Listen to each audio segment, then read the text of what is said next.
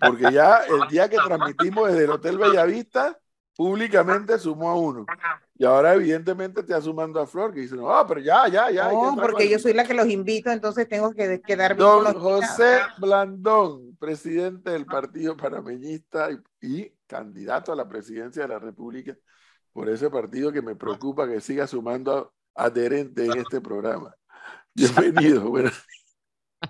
Muy, buenos días, buenos días. Este no es un setting preparado, esto es algo improvisado porque vamos en, en camino a Penonomé, pero nos encontramos un tranque y no llegamos a tiempo al lugar donde íbamos a hacer la entrevista con ustedes, ¿no? Así que es, tranque o es cierre? Tranque, tranque. tranque. hay un punto ahí en la autopista que hicieron un carril más hacia la ciudad y han generado un tranque enorme de los que estaban saliendo de la ciudad.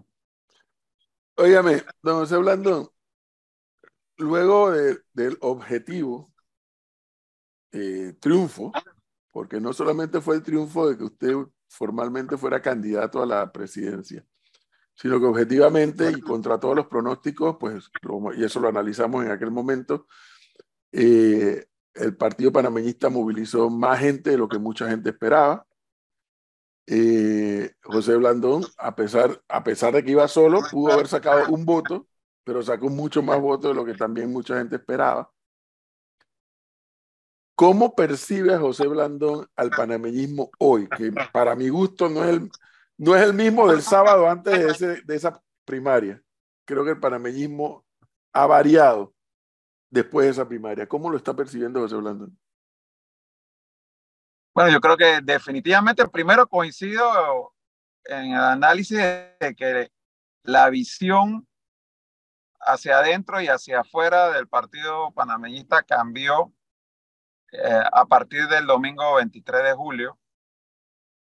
El panameñista se siente mucho más animado, mucho más empoderado, al ver eh, que fuimos muchos los que salimos a votar el 23 de julio, que se demostró la fuerza del colectivo. Nosotros nos habíamos puesto una meta que fue superada y que también a nivel de los externos al partido, tanto adversarios como posibles aliados, eh, se vieron sorprendidos por la movilización del 23 de julio. Así que definitivamente que lo que habíamos nosotros venido planteando por varios meses, de que el panameñismo es un colectivo que va a jugar un rol protagónico en la elección de mayo del 2024, que no hay una alianza ganadora sin el panameñismo, pues sentimos nosotros que lo confirmamos con los votos el 23 de julio pasado. Desde muy temprana edad usted ha estado involucrado en la vida política y sabemos todo ese recorrido que usted ha, tenido. Me gustaría saber o me gustaría tener una reflexión de su parte de cómo ve Panamá hoy día y cómo se ve usted como líder dentro de su colectivo. ¿Cómo veo Panamá hoy en día? Bueno, mira, veo un panorama electoral bastante complicado, demasiado fragmentado a mi gusto, con enormes retos para el próximo quinquenio, que van a requerir de un gobierno que haga su mayor esfuerzo por construir consenso, una especie de gobierno de unidad nacional. Sería lo preferible para el quinquenio por los retos que vienen, la caja del seguro social, cómo reactivar la economía y generar empleo teniendo al mismo tiempo un país endeudadísimo, con una planilla abultadísima, lo que limita mucho la capacidad del gobierno de poder hacer las inversiones que el país requiere para poner a funcionar la, economía. Con un tema de corrupción, de impunidad, de descrédito hacia la administración de justicia que, que agrava el escenario eh, del país. Y frente a esos retos, me parece que hay muchos, más de lo que me gustaría en el escenario político que, que no están comprendiendo la gravedad de la situación. Señor Blandón, recién hablábamos aquí y teníamos un debate respecto a, bueno, Bukele, respecto a lo que pasó en Ecuador en la tarde de ayer que asesinaron a un candidato presidencial. Eh, y hablábamos, lo relacionábamos con la inseguridad y el aumento de, personas eh, sostenido en las cárceles de Latinoamérica eh, año a año.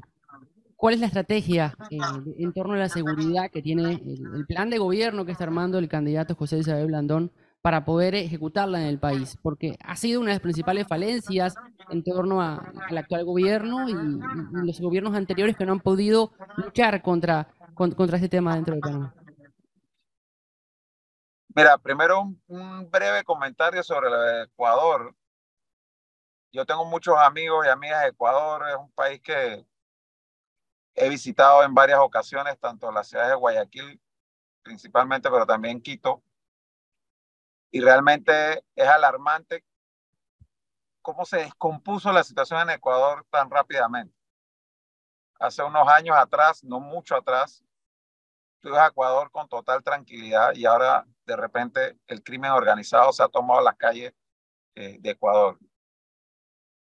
Tenemos que mirarnos en ese espejo, en ese espejo, porque aunque hoy la situación de Panamá no es parecida a la de Ecuador, reitero, Ecuador ha llegado a esta situación en pocos años. ¿Cuál es nuestra propuesta en el tema de seguridad?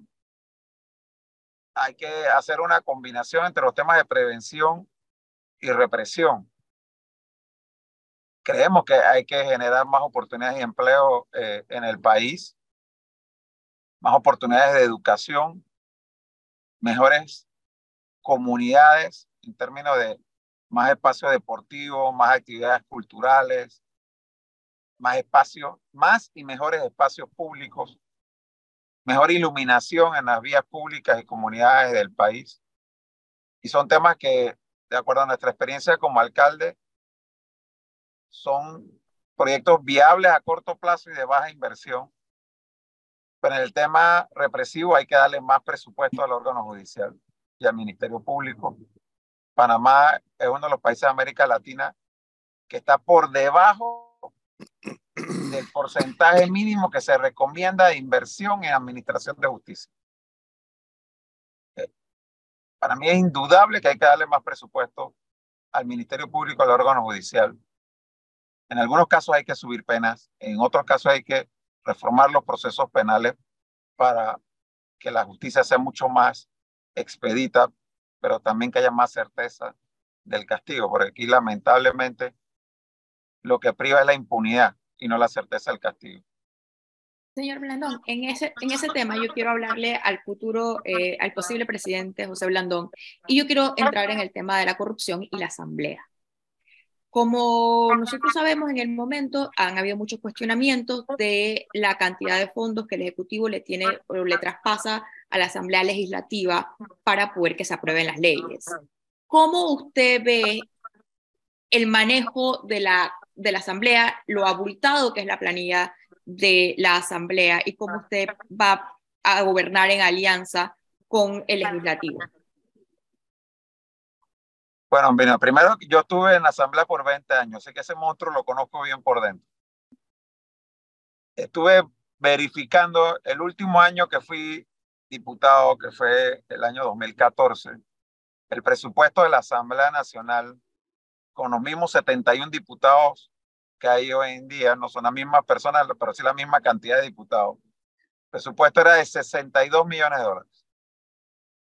No estamos hablando que 10 años después, menos de 10 años después, con la misma cantidad de diputados, el presupuesto del año pasado fue de 240 millones de dólares, cuatro veces más.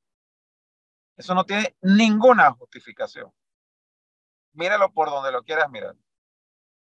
yo sí creo que aquí tiene que haber un ejecutivo que plantee en el próximo quinquenio reducciones importantes en los renglones de gastos planilla para poder afrontar los retos que tiene el país. Y una de las instituciones que va a tener que sufrir recortes significativos, sin lugar a dudas, es la Asamblea Nacional Yo creo poder lograr eso a través del, del diálogo con la Asamblea Nacional, pero si no fuera así, y se va a una confrontación entre los órganos del Estado, bien lo vale. Pero que no tiene, reitero, justificación alguna que la Asamblea Nacional tenga más de 9 mil personas cobrando hoy en día. Y ojo que digo cobrando, porque no están trabajando la gran mayoría de ellos. A ver, doctor Blandón, hay algo, hay algo interesante y tiene que ver con los partidos políticos. Yo les decía, le decía ayer al profesor y a Flor que hay un artículo que escribió Martín Caparrós sobre, sobre la decadencia de los partidos políticos y cómo la decadencia de los partidos políticos en América Latina, nos gusta o no, ha desembocado en esta, en esta especie de outsiders, ¿no? Salvadores eh, para la población, desde Boric, Bukele, Chávez, en fin. Convencer al convencido es muy fácil, doctor Blandón. Y yo quisiera preguntarle cómo usted puede convencer a esa ciudadanía que duda de los partidos políticos. No duda de José Blandón, duda del partido político y de su ineficacia a la hora de resolver problemas. ¿Cómo se puede convencer y cambiar ese chip que cada vez es más grande en la población panameña? Bueno, mira, lo primero que te voy a decir es que Bukele no es ningún outsider. Yo conozco a Nayib Bukele, fue dos veces alcalde. Alcalde de San Salvador. De una vez de San Salvador y otra vez de otra ciudad más pequeña contigua a San Salvador y las dos veces fue alcalde por el partido de FMLN. No es ningún outsider. Y cuando llegó a la presidencia, llegó con el partido del expresidente que él tiene preso ahora. No, él fundó su partido, porque tiene un partido, ya siendo presidente. Y Boric eh, tampoco es ningún outsider eh, del partido eh, en, Chile, o sea, él tiene un partido político, no, él no llegó por la libre. Entonces, Hombre, lo primero que yo creo que nosotros tenemos que entender todo es que quien se organiza para llegar a ser presidente de la República no lo hace solo, lo hace con un grupo. Ese grupo, por definición, en ciencia política es un partido político. O sea, nadie llega al poder sin un grupo a, su alrededor, porque son los que van a gobernar, quiénes van a ser los ministros, los directores, quiénes están en su campaña buscando los votos. Eso es un partido ah, que quiera demeritar y decir que los partidos políticos tradicionales, hey, nadie llega al poder sin un colectivo y un colectivo, aunque no se llame partido, es un partido político. Y lo que está en crisis en no solamente América Latina, en el mundo entero, es el tema de la representatividad frente a una realidad hoy en día de que gracias a la tecnología y las redes sociales, la gente siente que no necesita un interlocutor, porque puedes comunicarse directamente. En mi Twitter la gente me escribe directamente, en WhatsApp y los demás. Entonces, lo que hemos fallado, los vehículos de representación tradicional, que no solamente son los partidos políticos, los sindicatos, los clubes cívicos, los gremios, es que no nos hemos sabido ajustar a las nuevas realidades y nuevos retos que nos, a lo que nos confrontan todos estos mecanismos nuevos de comunicación y la tecnología de información que hay hoy existe hoy en día. Señor, perdón, em, eh, también hay una realidad que hay un sentimiento, y como usted acaba de decir, no solamente en Panamá, sino es prácticamente en el mundo entero, que los políticos, y es lo que usted se refiere a la crisis de representación, no le resuelven los problemas de la ciudadanía. Y eso es algo que es un sentimiento, una percepción, un sentimiento generalizado regresando al tema de Panamá, uno de los temas que se ha tocado mucho aquí con los invitados es el tema de la educación. Y yo quisiera saber, eh, la educación ha tenido eh, serios problemas en Panamá y sabemos los resultados de, de las pruebas PISA y estuvimos cerrados dos años. Yo quisiera saber, sobre todo en el tema del manejo de los gremios de educación, cuál va a ser la política o cuál va a ser el manejo de José Blandón como presidente. Mira, es que yo creo que para decirlo en panameño, los problemas hay que frentearlos, ¿no? Y aquí hay que sentarse con, no solamente con las cabezas de los gremios, porque de nuevo, la crisis de representatividad no afecta solamente a los partidos políticos. Cuando tú vas a ver hoy, en comparación con hace 20 años atrás, aquí habían dos o tres gremios de educadores principales. Ahora mismo como 30. Y cuando tú vas a ver quiénes escogieron a los cabecillas de esos gremios, habrán votado en algunos casos 100 o 200 docentes de las decenas de miles que hay en el país. O sea, la mayoría de esos gremios no representan un porcentaje significativo de la, de la masa docente que hay en el país. Pero hay que sentarse a hablar con ellos, hay que construir consensos con ellos, pero sin olvidarse de la masa representada que es mayoría. Y hay que buscar también cómo comunicarse con el resto de los docentes que no están ni se sienten representados por los gremios docentes eh, hoy en día.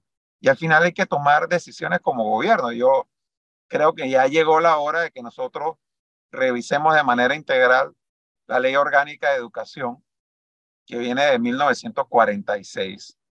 Ya vamos para 100 años de tener una misma ley orgánica cuando la realidad del país ha variado y del mundo ha variado significativamente desde que se aprobó esa ley. Hay nuevos retos, nuevas dinámicas, nuevas formas de educar.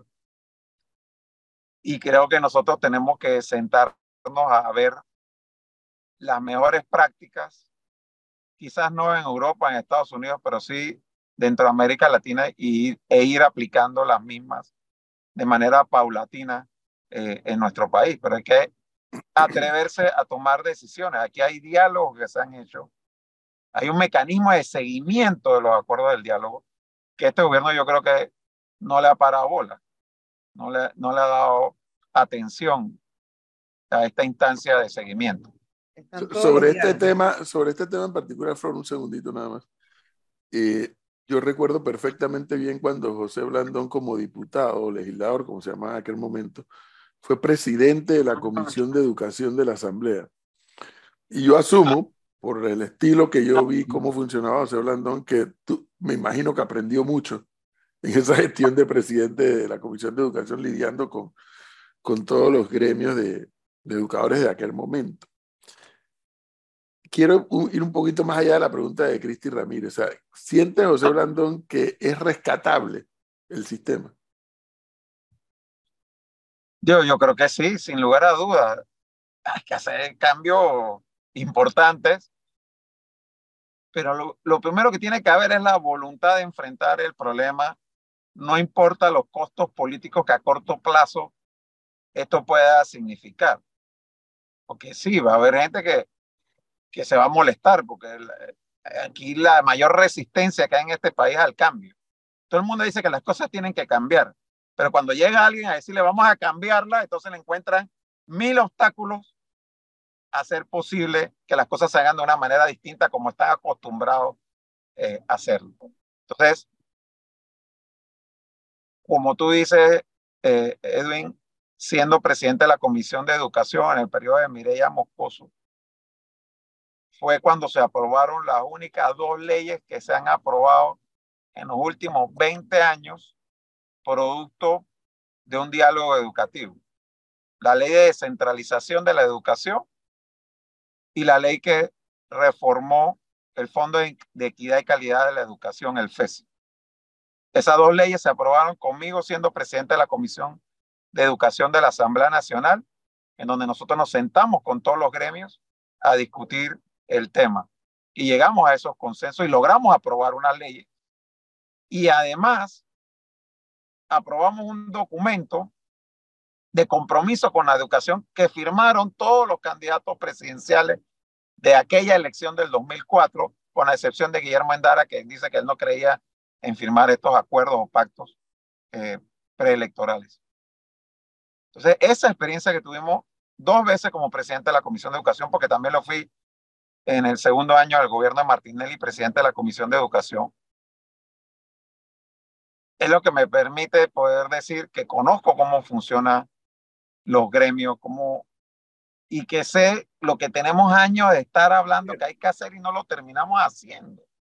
Porque el problema de Panamá en este y en muchos otros aspectos es que aquí ya hay planes, estrategias, eh, pactos, diálogos de cuánta cosa, pero no se terminan ejecutando. Es correcto.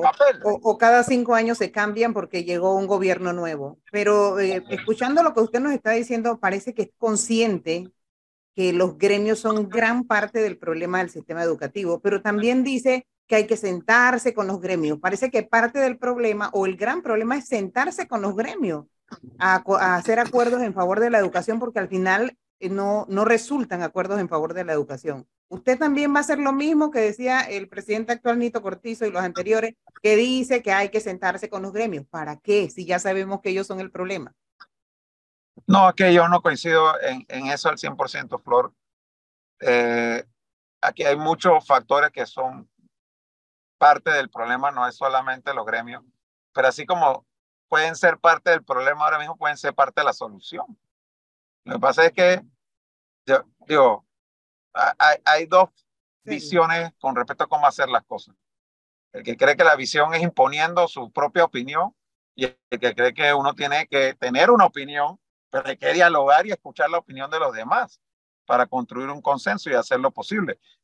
Y En su momento, siendo alcalde, por ejemplo, nosotros logramos un proceso de recuperar espacio público y reubicar miles de boneros que estaban en el área Caledonia y nosotros empezamos dialogando con los representantes de ellos, con los gremios boneros, pero también con el resto de los boneros, con los que no estaban agremiados. Y llegamos a construir consensos importantes, en algunos casos por encima de los representantes de los gremios. Pero ya eran parte de la discusión, no es que nos excluimos eh, de la discusión. Entonces, eh, yo te lo digo porque, mira, precisamente siendo presidente de la Comisión de Educación en el periodo de Martinelli, yo tuve una discusión con la ministra eh, Lucy Molinar, porque ella se molestó porque yo a la Comisión de Educación la invité ahí a hablar de su proceso de transformación educativa e invité aparte a los gremios, porque ella dijo, yo no me siento con ellos. Yo como presidente de la comisión sí me voy a sentar con ellos. Y ella me llamó para reclamarme que por qué yo me estaba sentando con los gremios. Yo le dije, porque ellos representan un sector. Pero en, eso, en ese quinquenio los pudo, en ese quinquenio pudo avanzar lo que no se había avanzado antes, al no Sí, pero fíjate los que, que no y se le- fíjese qué pasó cinco años después, todo fue, se fue hacia atrás, porque el Bueno. gobierno del presidente Varela hizo todo lo contrario, o sea, los parte, gremios eran los que decidían. parte de- del éxito de Medellín, Flor, eh, de los cambios que se hicieron en, en en el- en la alcaldía de Medellín, que se tuvo varios alcaldes de distintos partidos y le dieron seguimiento, es que las cosas que se lograron hacer se construyeron a través de procesos participativos, donde la gente asumió como propio las decisiones que se tomaron. Y no importa quién estaba de alcalde, fuera del partido que fuera, la comunidad que se había apropiado de esas políticas salió a defender la continuidad de las mismas. Lo que pasa es que cuando tú impones desde arriba una política, por buena que sea, cuando hay un cambio y la cambian, nadie la defiende, porque no se sintieron parte de la toma de decisión de esa política. Entonces yo sí creo que los procesos de participación son importantes para validar y legitimar las políticas públicas. Entonces, No, le- le pre- preguntándole sobre ese tema, doctor Blandón, y viendo que usted ha sido una de las voces de oposición de este gobierno, y tomando lo que usted dice de esa participación ciudadana para la continuidad de algunas políticas, ¿qué políticas usted, usted mantendría de este gobierno? Que le daría seguimiento y continuidad más allá de una obra de infraestructura.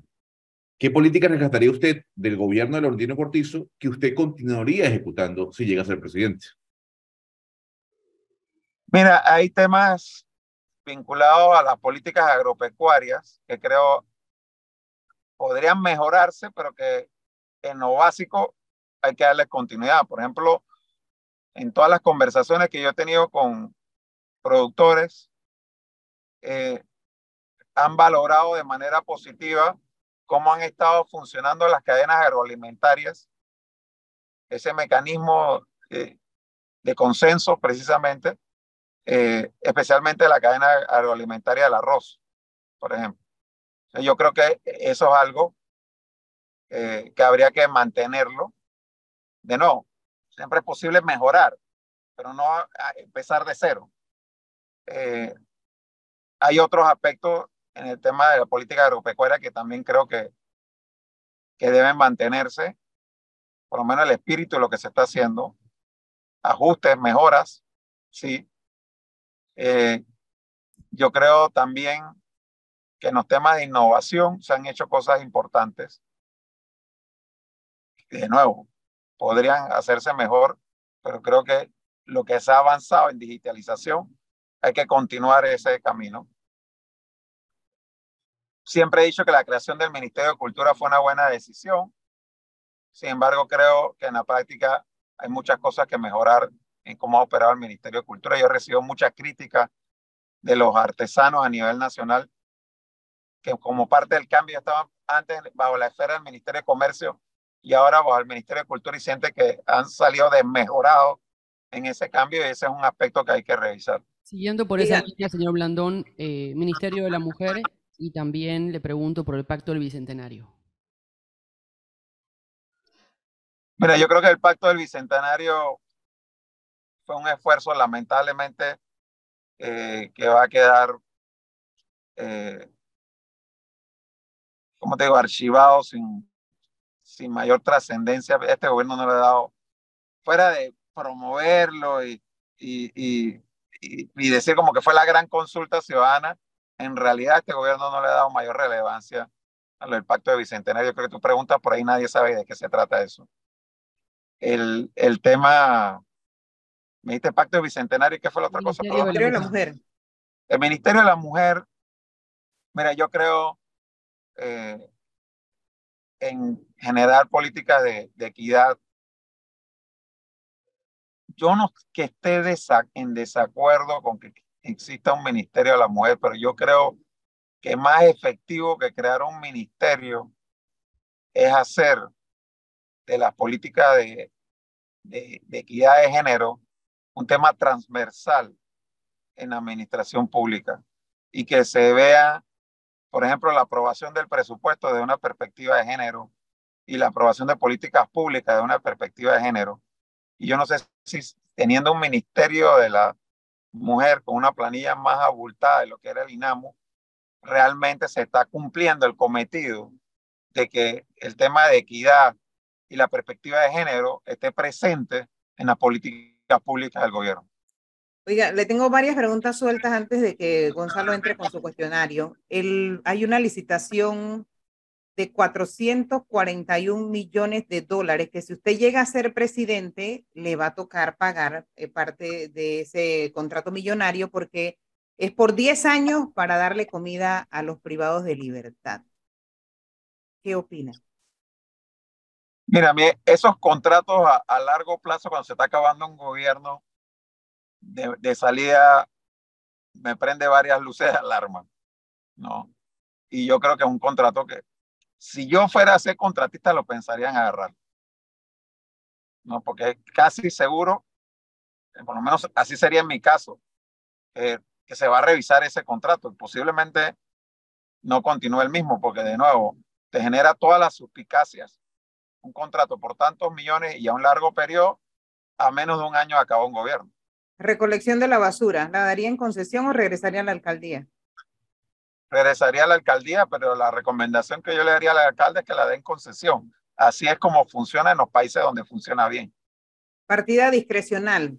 La ex canciller Erika Moines está por todos los medios diciendo que la partida discrecional no debe existir y reitera que hay algunos países en donde ya esa partida no existe. ¿Qué pasa? Porque obviamente ella dice que esos dineros todas las instituciones tienen para resolver eh, los problemas que, que, se, que enfrenta el gobierno en ese momento. ¿Qué pasaría en su gobierno, si llega a ser presidente, con la partida discrecional? Yo estoy de acuerdo en que la partida discrecional debe reducirse al mínimo porque sí pueden haber situaciones imprevistas que requieran de una partida, no sé si la palabra discrecional es la correcta, pero es una partida que permita al presidente de la República reaccionar de manera inmediata frente a una situación extrema que se pueda dar, pero no para estar patrocinando reinado ni operaciones a particulares. Flor, le tengo una más en esa línea al señor Blandón. Eh, su esposa hace unos días lo dijo eh, en primer lugar que eh, no estaba de acuerdo en, en, alguna instancia con la posición del despacho de la primera dama. Ayer el señor Lombana, el candidato a Otro Camino Panamá, señaló también que eh, no estaba de acuerdo con que existiera esa posición. ¿Cuál es su, su opinión al respecto? Sí, un poquito de historia al respecto. El despacho de la primera dama era un despacho que funcionaba en donde era más protocolar y la recaudación de fondos se hacía a través de una ONG que realizaba actividades benéficas para recaudar fondos para las actividades de la primera dama. Fue en el gobierno de Martín Torrijos con Vivian de Torrijos como primera dama cuando primera vez, por primera vez, se asignó en el presupuesto general del Estado fondos públicos para el despacho de la primera dama. Y eso ha continuado en los sucesivos gobiernos. Y a eso es lo que se refiere mi esposa, con lo que yo coincido totalmente. El despacho de la primera dama no tiene por qué recibir recursos para hacer cosas que le corresponde hacer a otras instituciones del Estado. En todo caso, la esposa del presidente podría organizar actividades benéficas para hacer con esas donaciones que se reciben, hacer alguna gestión adicional y complementaria a la que con fondos públicos se realizan por las instituciones que le corresponde hacerlo. Yo te pongo un ejemplo concreto. Cuando yo fui alcalde, ella organizó, como mi esposa, eh, tres cenas benéficas a favor del Parque Zombie, en donde se recogió cerca de medio millón de dólares entre las tres cenas y se construyó la clínica veterinaria que hoy en día tiene el Parque Summit, que no salió de los fondos del municipio, sino de las donaciones de la actividad de cena organizada por ella. Entonces, a eso es lo que ella se refiere. Una más por aquí de un oyente. Desde la 12 de octubre hasta Paso Canoas, literalmente el país padeciendo un calvario con el servicio de distribución eléctrica por parte de Naturgy. No solo eso, sino que en algunos casos han, han aumentado la factura de forma estrepitosa. Pero, ¿Qué Flor, planea Blanco hacer con Naturgy? Flor, pero de la 12 de octubre hacia Darien no es Naturgy, es ENSA. Bueno, el- me imagino que el oyente se No, no, no, pero que no, no, 12 de pero cuidado, cuidado bien, porque es ENSA, es ENSA. metemos en un berenjenal innecesario. El tema Es es justamente la No, 12 de octubre es el límite. Pero los problemas son los mismos de ambas empresas.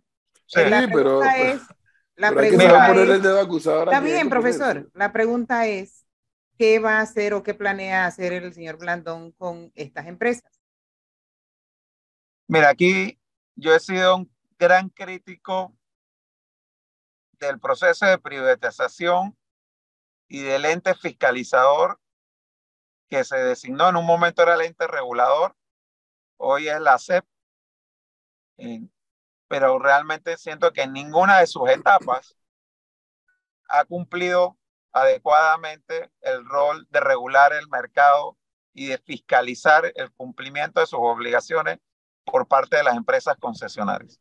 Y yo creo que es allí donde tenemos que atacar el problema, porque aquí tiene que haber de parte del Estado un efectivo control, porque aquí cada una de estas empresas, sea Naturgy, ENSA, en el caso de las eléctricas, tienen una regulación, tienen unos compromisos, pero lo que sentimos muchos es que quienes lo están llamados a controlar, que ellos cumplan con eso, no lo están haciendo. Y no lo hacen, entre otras cosas, porque hay un conflicto de interés evidente en muchos de los que han dirigido esa institución a lo largo de los años.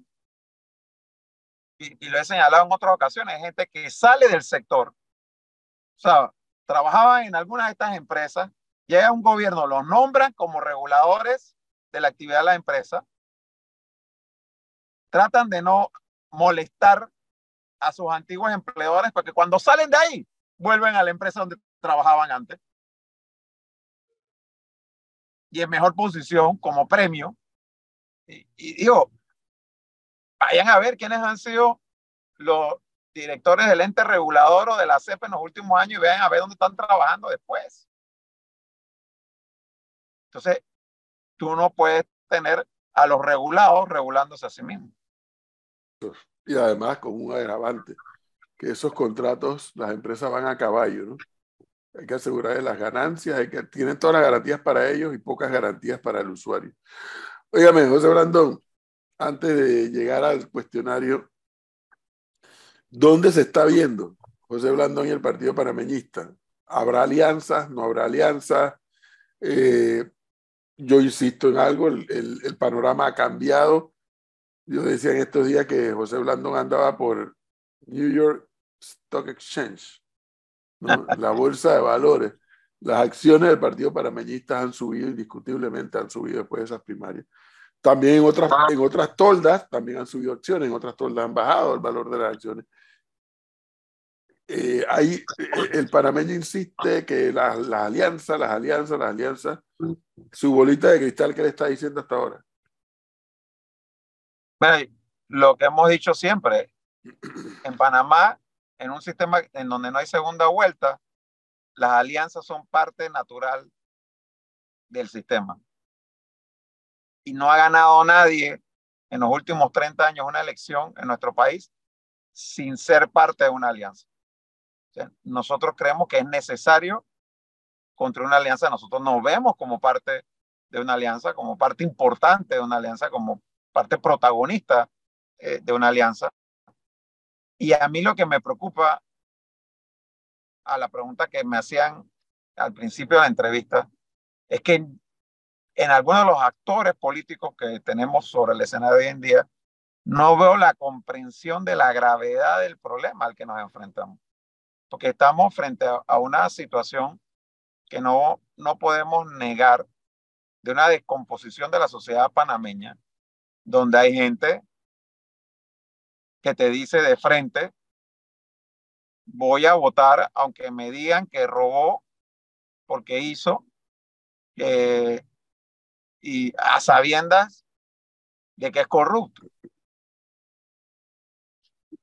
Pero aunado a eso, el ruido que hay con respecto a la posibilidad de que se hagan alianzas a nivel local entre partidos que están postulando a candidatos presidenciales distintos para que la misma gente que hoy tiene mayoría en la asamblea vuelva a tener mayoría y no importe quién gane la elección presidencial, tenga que ir a arrodillarse frente a ellos en la Asamblea Nacional, es quizás un peligro mayor que el peligro a nivel de la presidencia.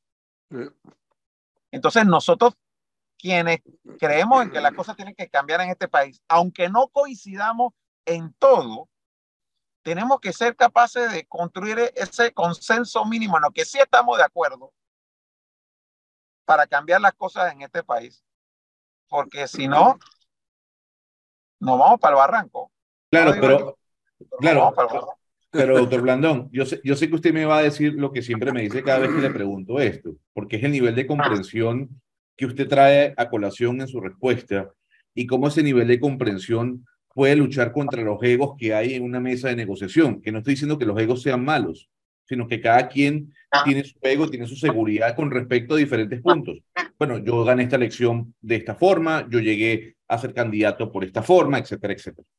¿Cómo ese nivel de comprensión sobre el futuro del país puede apalancar los egos de quienes pretenden liderar la coalición?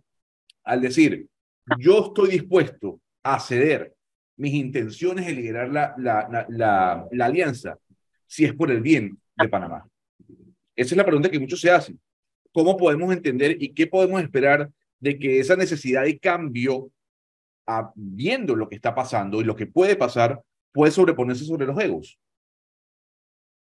Bueno, pero es que ahí es donde yo te digo que, que eso es lo que a mí me preocupa, porque yo escucho gente eh, diciendo, eh, bueno, en marzo nos ponemos de acuerdo.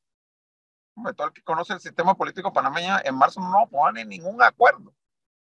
Si ya, ya hay postulaciones hechas, eh, papeleta lista, ¿qué, acuerdo vamos a, llegar en marzo? Del próximo año, todo el mundo va a decir, vota por la papeleta de este. No, eso es irreal. Si va a haber un acuerdo, tiene que haberlo ahora, antes del 30 de septiembre. Y, y al final, como lo decían días pasados, yo puedo tener la mejor agenda del mundo en términos de propuesta al país. Puedo considerarme el más capacitado. Pero si al final no ganas la elección y no llegas a ser gobierno, no puedes ejecutar nada de esa propuesta. Entonces, hay que ser uno realista con la situación que se está viviendo en el país y entender la magnitud del adversario que tenemos enfrente, que no es un partido y una persona en particular, es un sistema, es un grupo, por decirlo así, pluripartidista, que ha tomado control del órgano legislativo y que quiere seguir en control del país desde el órgano legislativo, no importa quién gane la elección.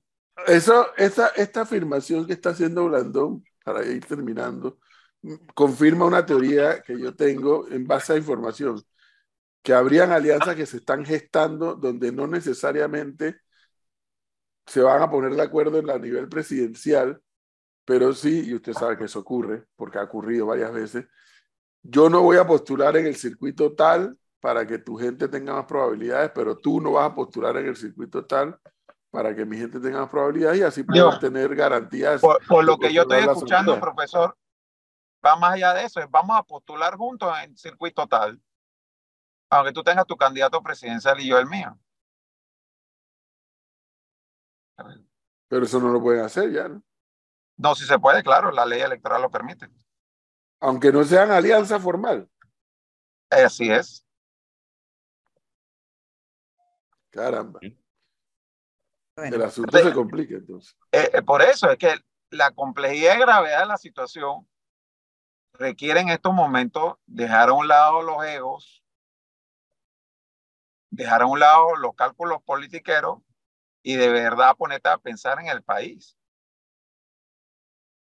Y, y es lo que le he dicho a Rómulo, le he mandado el mensaje a Martín Torrijos y le he dicho públicamente a Ricardo Lomana y se lo dije cuando coincidimos en el tema de Agenda País de la Cámara de Comercio, donde él se acercó a hablarme, me habló de coincidencias en los planteamientos de él y los míos, pero una cosa que tú me digas a mí en privado eso y luego en público salga a decir lo totalmente distinto.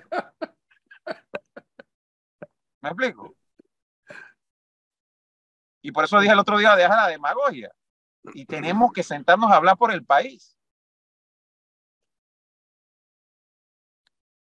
La política se mide por resultados, lo vengo diciendo, y no nada más por retórica o por egos. Y está llegando el momento, por lo que Blandón nos está describiendo, que está llegando el momento de los políticos a ver quiénes son los políticos que tienen pantalones largos y quiénes son los que tienen pantalones cortos. Ya, así. La toma de decisiones. Señor Gonzalo, explique a don José Blandón la dinámica. Pues, don José Blandón, no sé si ha visto la dinámica, pero se la explico para que ponerlo en contexto. Estamos haciendo un cuadro comparativo con todos los candidatos presidenciales. Usted es el noveno, eh, en el que le estamos preguntando eh, con respuestas, preguntas directas, respuestas concisas sobre diferentes puntos de vista, eh, si llegan al poder, para que la gente de alguna u otra manera tenga ese cuadro comparativo y vea cómo piensa cada candidato con respecto a, repito, diferentes temas. Entonces, doctor Blandón, con respuestas de sí o no, a favor o en contra, dependiendo de, de, de, la, de la pregunta. Comienzo. José Blandón de presidente, reforma fiscal o tributaria, ¿sí o no? No. No, perfecto. José Blandón de presidente, aumento de la edad de jubilación, ¿sí o no? No. No, perfecto desde la presidencia como presidente, desde el Ejecutivo, como suele pasar en algunos países como España, Estados Unidos, José Blandón promovería el matrimonio igualitario? No, yo estoy de acuerdo con la unión civil. Ok, no. ¿Eliminaría el vale digital, José Blandón? Sí. Sí. ¿A favor o en contra del contrato minero? Ya sabemos que no. No. No, perfecto. Asamblea Constituyente, doctor Blandón, ¿sí o no? Sí, sí. ¿Usted desde la presidencia priorizaría luchar contra la desigualdad o priorizaría luchar contra la pobreza sabiendo que ambas son distintas?